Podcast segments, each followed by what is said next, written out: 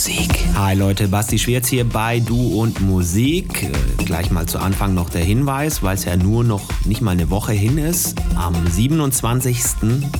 August, also kommenden Samstag, spiele ich im Lux in Mannheim. Premiere dort würde mich freuen, wenn der ein oder die andere mit dazukommt. Freue mich über bekannte und natürlich auch über neue Gesichter. Kommt vorbei, Drinks genießen, bisschen Musik genießen und alles wird gut so nahe dran wie möglich an ein gewisses Urlaubsfeeling. Und damit schließt sich der Kreis zu unserem heutigen DJ. Pete Leo am Start für euch. Der gute Mann wohnt ja in Kroatien auf der Insel Hvar und äh, ist da auch regelmäßig in der Lola Bar immer mittwochs. Also falls ihr mal dort im Urlaub seid, gerne bei ihm vorbeigehen. Lohnt sich auf jeden Fall. Bis dahin, bis ihr dann dort seid, gibt es äh, jetzt um die Wartezeit zu verkürzen Podcast Nummer 336 mit Pete Leo. Viel Spaß. Du und Musik. music.